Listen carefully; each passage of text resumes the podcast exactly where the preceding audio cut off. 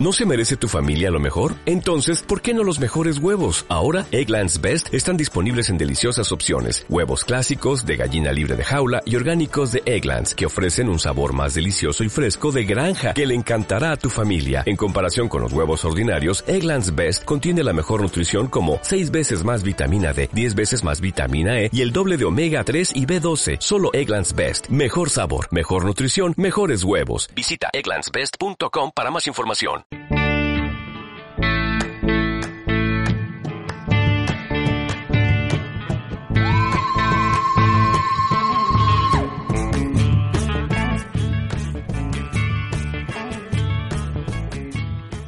Muy buenas tardes, queridas y queridos oyentes. Un poco tarde empezamos hoy, eh, cuestión ajena a nuestra voluntad. Los compañeros eh, del programa anterior eh, se extendieron un poco, están perdonados. Y bueno, este es su programa, Hablemos del Sahara, de todos los jueves.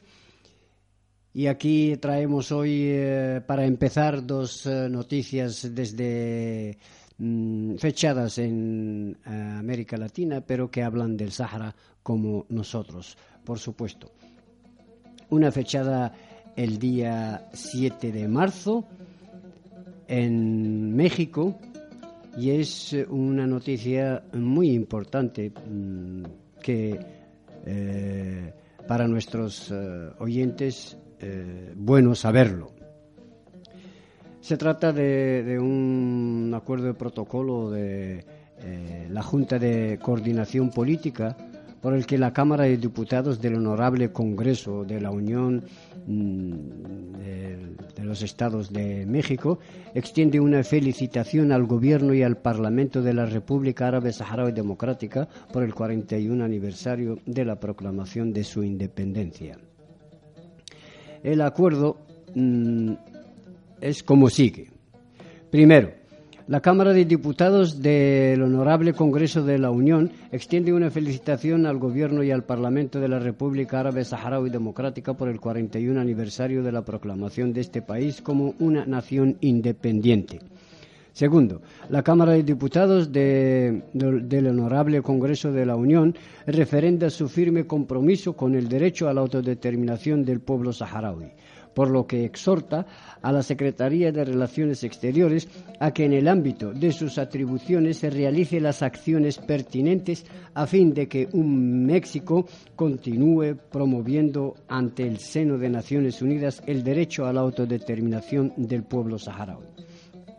Y tercero, la Cámara de Diputados del Honorable Congreso de la Unión exhorta a la Secretaría de Relaciones Exteriores para que, a través de los canales diplomáticos correspondientes, solicite al Congreso de Seguridad de las Naciones Unidas que se prorrogue el mandato de la misión de Naciones Unidas para el referéndum del Sáhara Occidental y se amplíe las atribuciones de dicha misión a la protección de los derechos humanos en el Sáhara Occidental.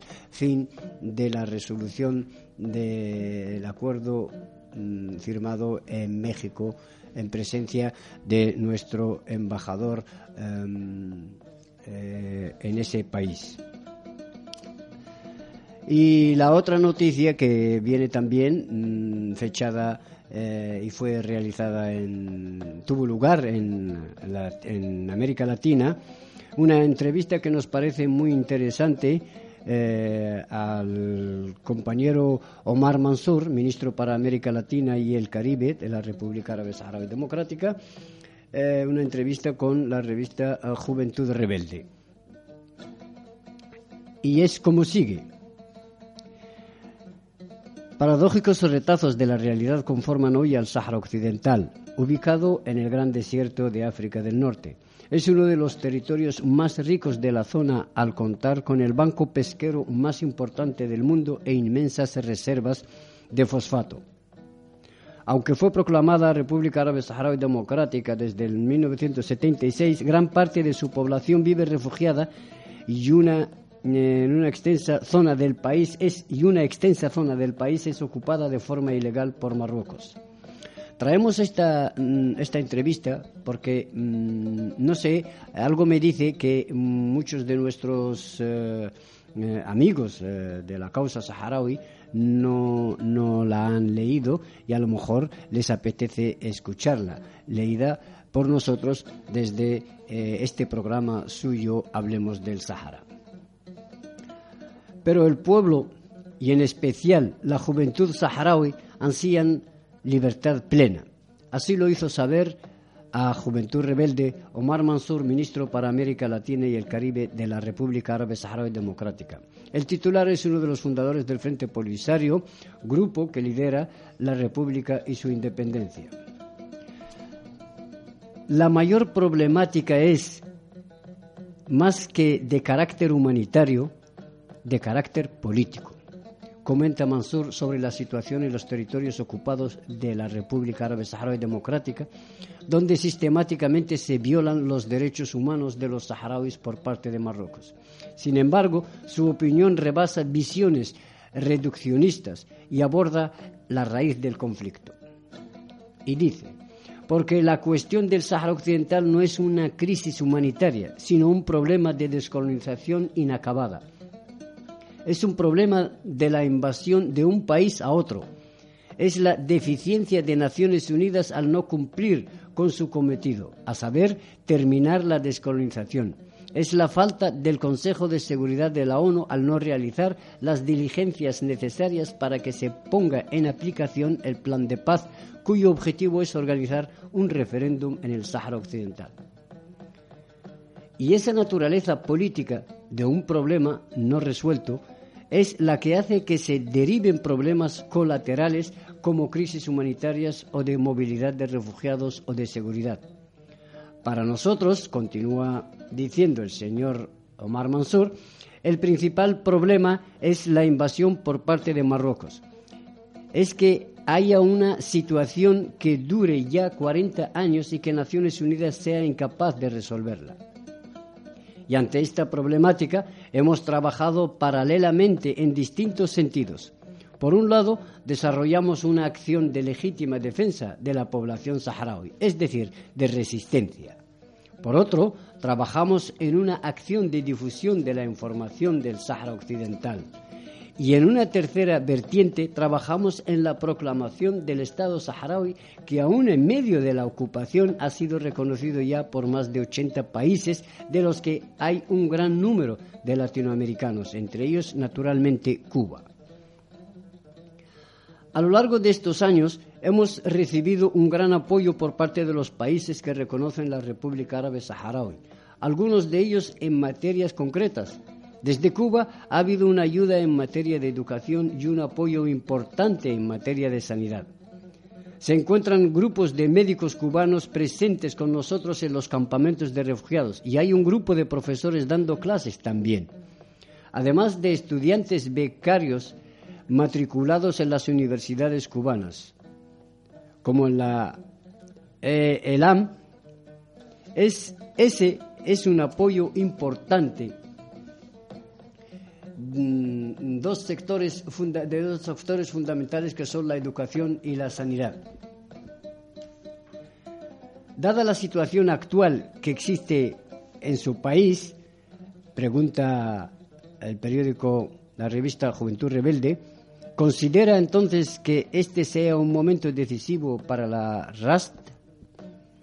Es, sin duda, un momento decisivo en el que por una parte estamos asistiendo a un aislamiento de Marruecos. El mayor logro que en este campo hayamos tenido es que hasta ahora no hay un solo Estado en el mundo que reconozca la soberanía de Marruecos sobre el territorio saharaui y que todos consideran que su ocupación de nuestros territorios es de facto y de violación de los derechos por medio de la fuerza. Esto se ha logrado a pesar de que Marruecos ha dedicado todos sus recursos a conseguir que alguien reconozca su soberanía sobre el territorio saharaui. Y esto incide sobre Naciones Unidas y la comunidad internacional para que ahora, más que en cualquier otro momento, pueda ejercerse la presión necesaria de modo que haya una solución. El otro aspecto que hace este momento decisivo es que la propia población saharaui ya, ya ha esperado cuatro décadas en esta situación y no tiene más paciencia para seguir esperando. Entonces, Estamos ante una disyuntiva. O Naciones Unidas hace su papel o los saharauis van a continuar con su lucha de liberación nacional con los medios que se encuentren a su alcance, inclusive el medio militar. Y esto hará que la región conozca una situación dramática que obligará a Marruecos a elegir la paz o seguir su camino mediante la guerra. Un tercer aspecto, continúa diciendo mm, el señor Omar Mansur, es la presencia en la zona de la amenaza del fundamentalismo islámico, que está siendo llevado por dirigentes, por diferentes grupos, y sus, y sus manifestaciones de terrorismo e inseguridad, lo cual es reto incluso para la República Saharaui.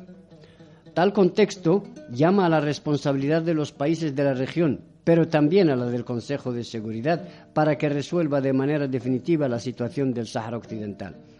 Y si la solución no llega, las dificultades de todo género van a llover en esta zona. Y el que más lo va a lamentar es aquel que tira piedras y tiene su techo de cristal, es decir, la monarquía marroquí que internamente tiene todo tipo de problemas e internacionalmente está aislada.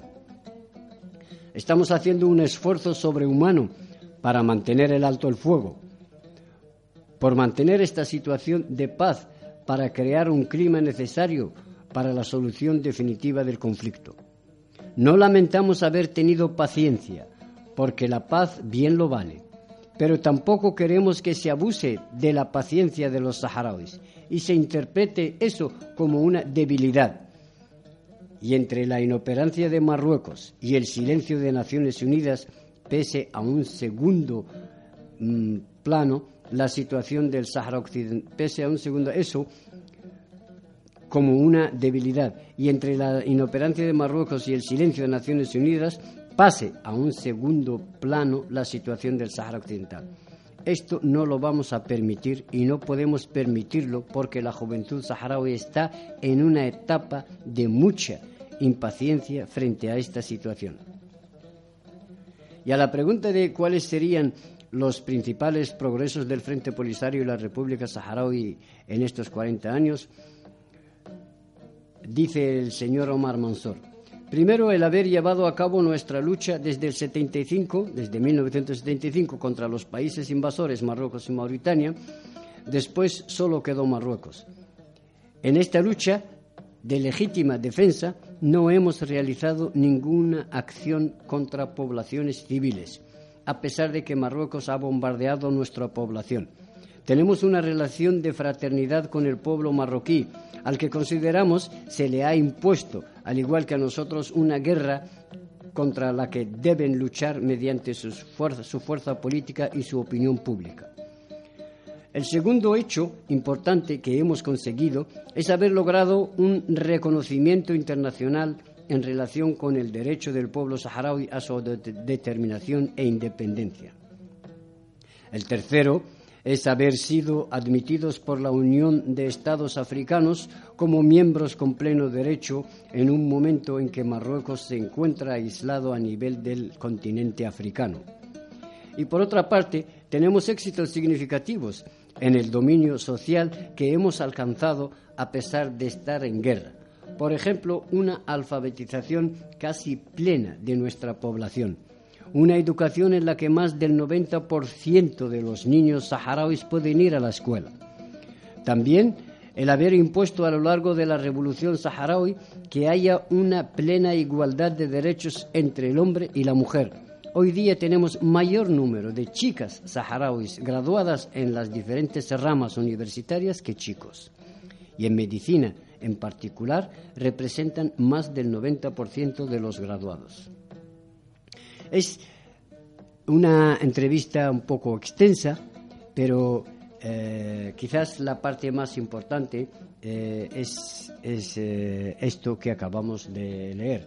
Y finaliza Omar Mansur diciendo que las presiones después de la solución parten de que a lo largo de estos 40 años hemos cosechado una experiencia de la gestión hemos mostrado capacidad para poder resolver los problemas de nuestra población hemos preparado un ambiente de tolerancia, de democracia y de debate interno bastante bueno que permitirá en el plano político enrumbar nuestro destino y aprovechar en nuestro beneficio los medios y recursos naturales del territorio.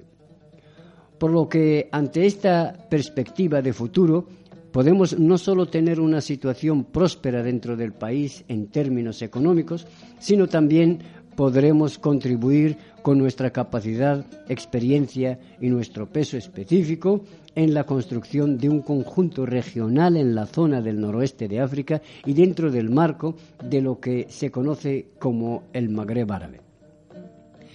Este sería un bloque regional en el que haya completa, completamente seriedad, democracia, respeto a los derechos de cada cual, aspectos en los que hemos conseguido un gran protagonismo y podremos responder a los retos del futuro. Bueno, esta ha sido total la, la entrevista que concedió Omar Mansur a Juventud Rebelde. Nos parecía bastante interesante y de hecho es muy interesante eh, traérsela a ustedes, eh, queridos oyentes, eh, y que la aprovechen porque ha sido muy importante. Y vamos a continuar. Saben ustedes que ayer fue el 8 de marzo, el Día Internacional de la Mujer Trabajadora, dicen para mí, para nosotros, para este programa, es el Día Internacional de todas las mujeres porque todas las mujeres son trabajadoras. Las que no trabajan mm, con un sueldo en una empresa, en una oficina, etcétera, etcétera, trabajan con sus hijos en su casa y eso es un trabajo mucho, mucho más importante eh, mm, para nosotros mm, que eh, el trabajo de la oficina, que, que también lo es y por tanto eh, traemos esta canción de A ti mujer y estás callada. para todas las mujeres especialmente para nuestras mujeres que sufren que sufren en los territorios en las zonas ocupadas por el invasor marroquí. y a ti que no te queda nada. A ti quiero escribirte hoy. mi carta.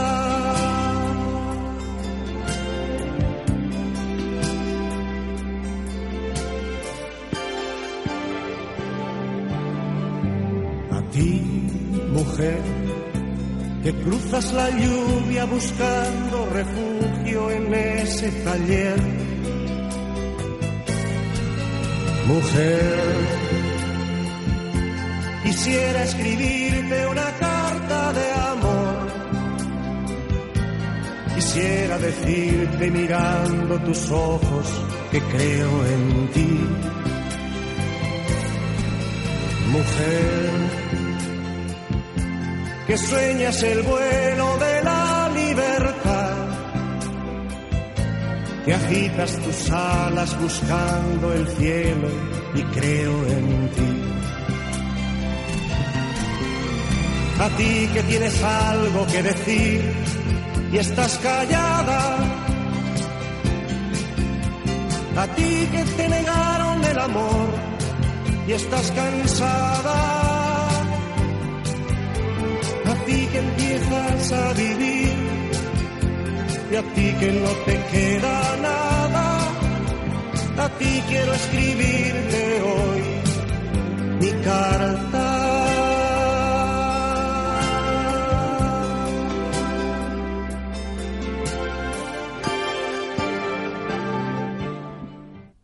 Muy bien, pues eh, eh, felicidades a todas eh, las mujeres que en todas las redes sociales ayer mm, hubo mucha, muchos comentarios sobre la mujer, muchas felicitaciones.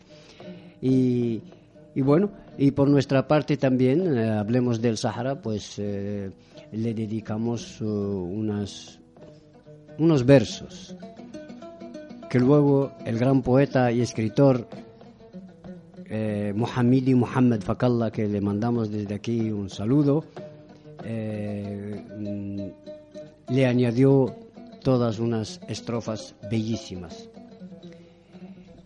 Y esta dedicatoria en poesía a la mujer saharaui y a las mujeres amigas del pueblo saharaui, y las extendemos a los que no son amigas para que lo sean, dice, porque das vida, sin ti no hay vida, sin ti no hay esperanza, ni respeto, ni decoro.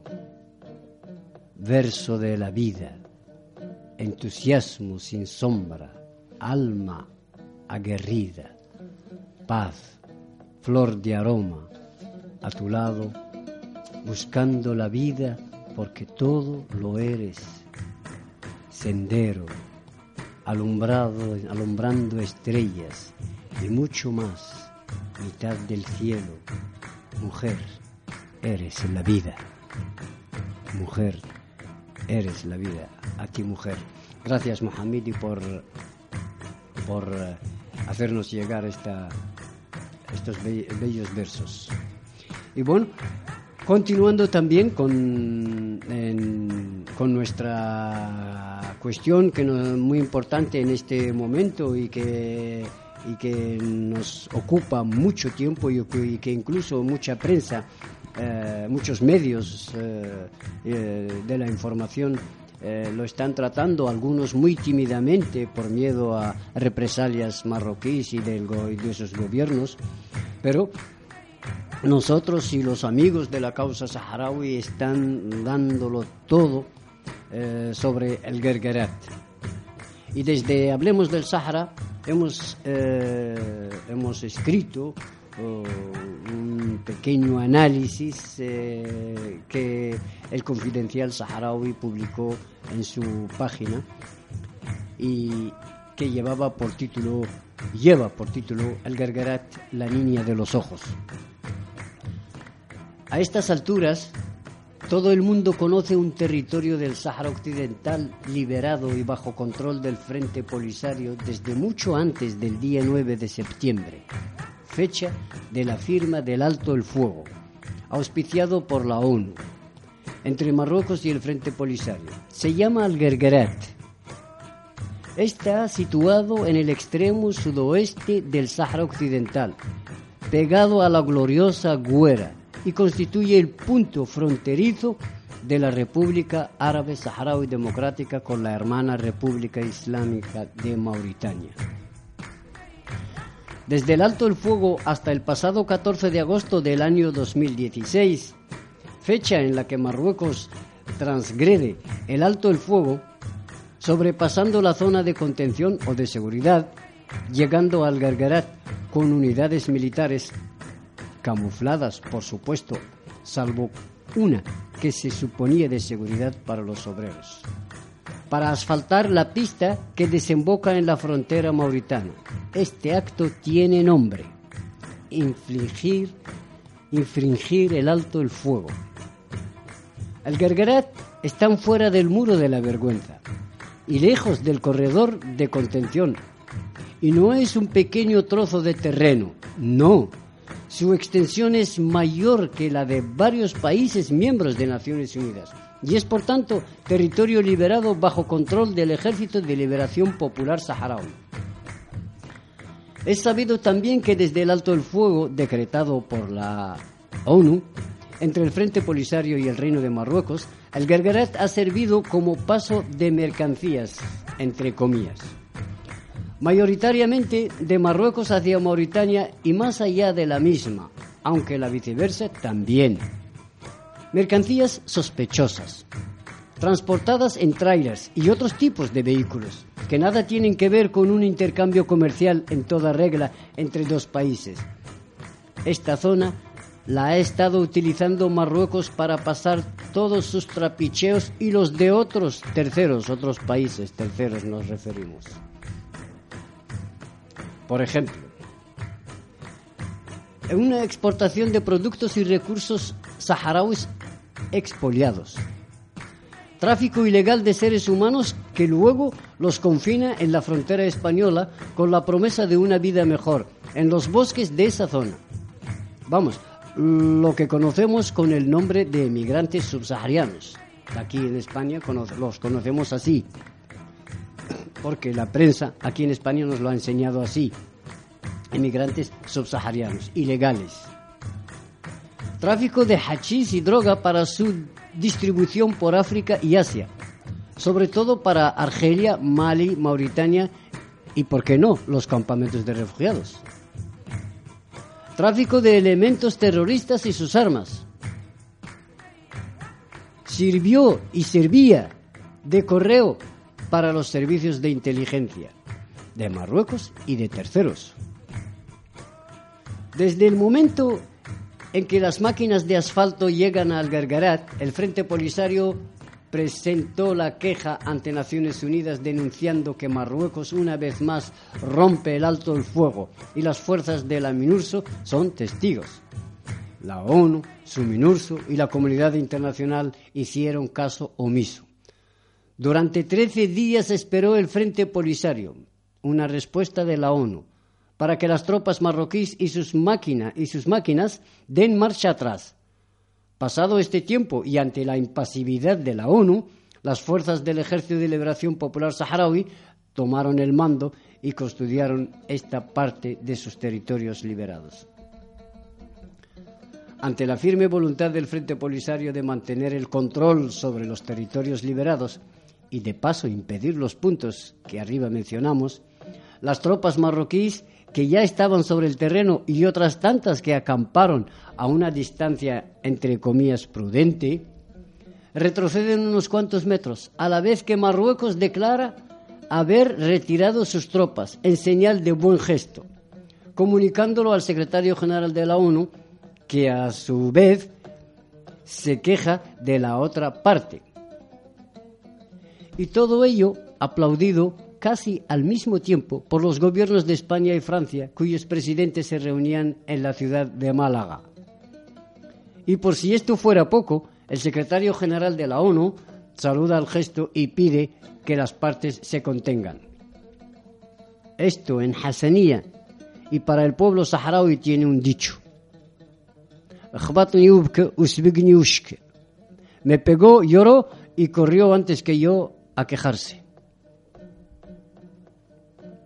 Dicho en otras palabras, aquí Marruecos tiró la piedra y escondió la mano, señalando la del Frente Polisario. Es evidente que la iniciativa, la idea, no es de Marruecos, porque no es característica marroquí este tipo de tácticas que entusiasman a la comunidad internacional. Más bien tuvo que ver con los reunidos en Málaga esos días, pues a ellos les importa el paso de Algargarat casi más que a Marruecos. Sin embargo, hay una iniciativa que sí es, que sí es Made in Morocco, una pretendida asociación mauritano-marroquí que pretende hacer ruta terrestre a Gadir Nuadibu, con el objetivo de consolidar la amistad entre los pueblos de Marruecos y Mauritania, según dice su presidente o su responsable. ¿Estaba ya programado este viaje? No lo creo. Es una macabra nueva opereta del Magzen o mini marcha verde sobre el Gargarat.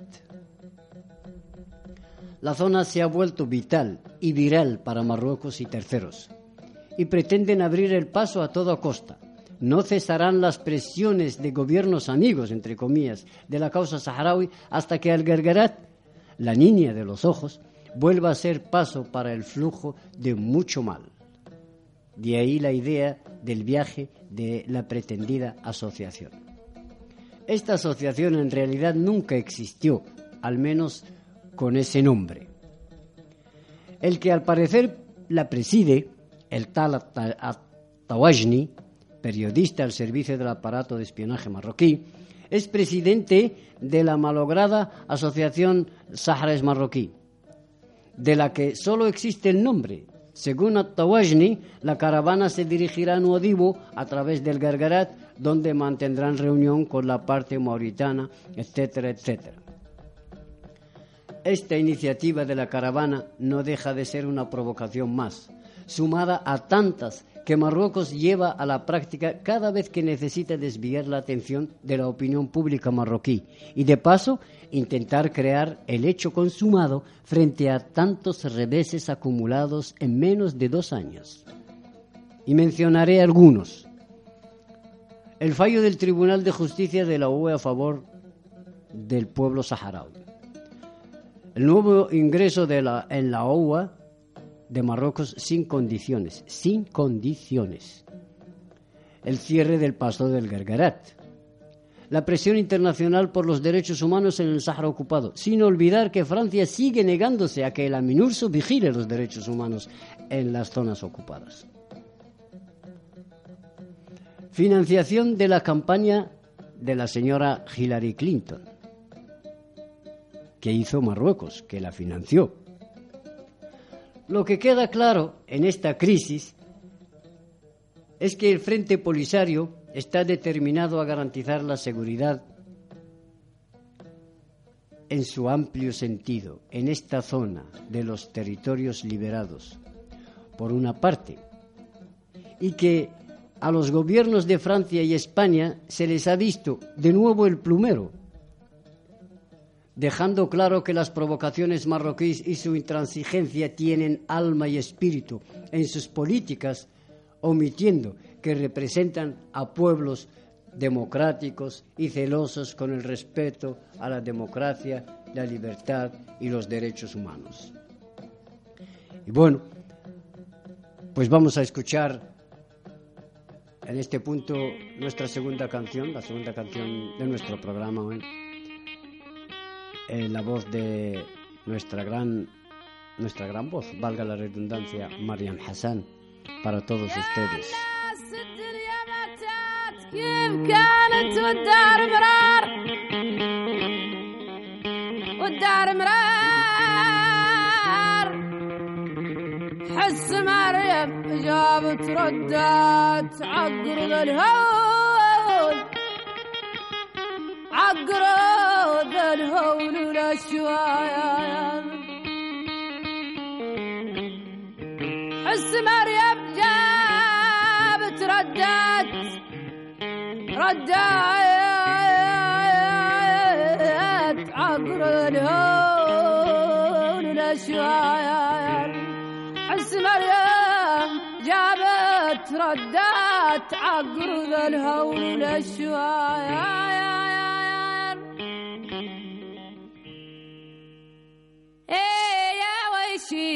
to go mining by.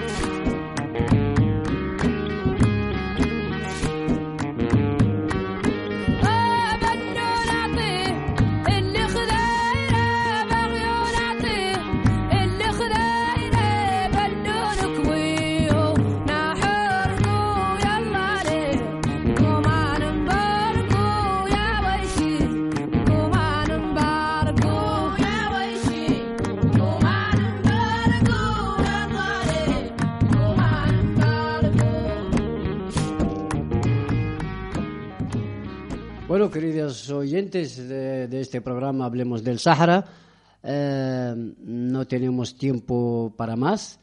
Eh, simplemente recordarles que nuestro programa se lo pueden escuchar siempre en- en- por internet, eh, entrando en Radio Cras eh, escuchar en directo o bien eh, en nuestras eh, páginas, en nuestra página Hablemos del Sáhara, en, Facebook, que colgamos siempre ese programa un día o dos después del jueves, el viernes o el sábado, ya estará disponible para que ustedes lo escuchen, los que no han podido gozar de nuestro programa en directo. Desde el estudio les habla Bashir eh, Lehdad y en el, eh, el control de sonido está, como siempre, mi compañero Kamal Saleh, que les saluda atentamente a todos Hasta el ustedes. próximo programa. Desearles una feliz noche y que a nadie eh, su fracaso le esté esperando. Hasta el próximo jueves que vendremos con más cosas interesantes siempre eh, con relación a nuestro Sahara. Hablaremos del Sahara el próximo jueves, si Dios quiere.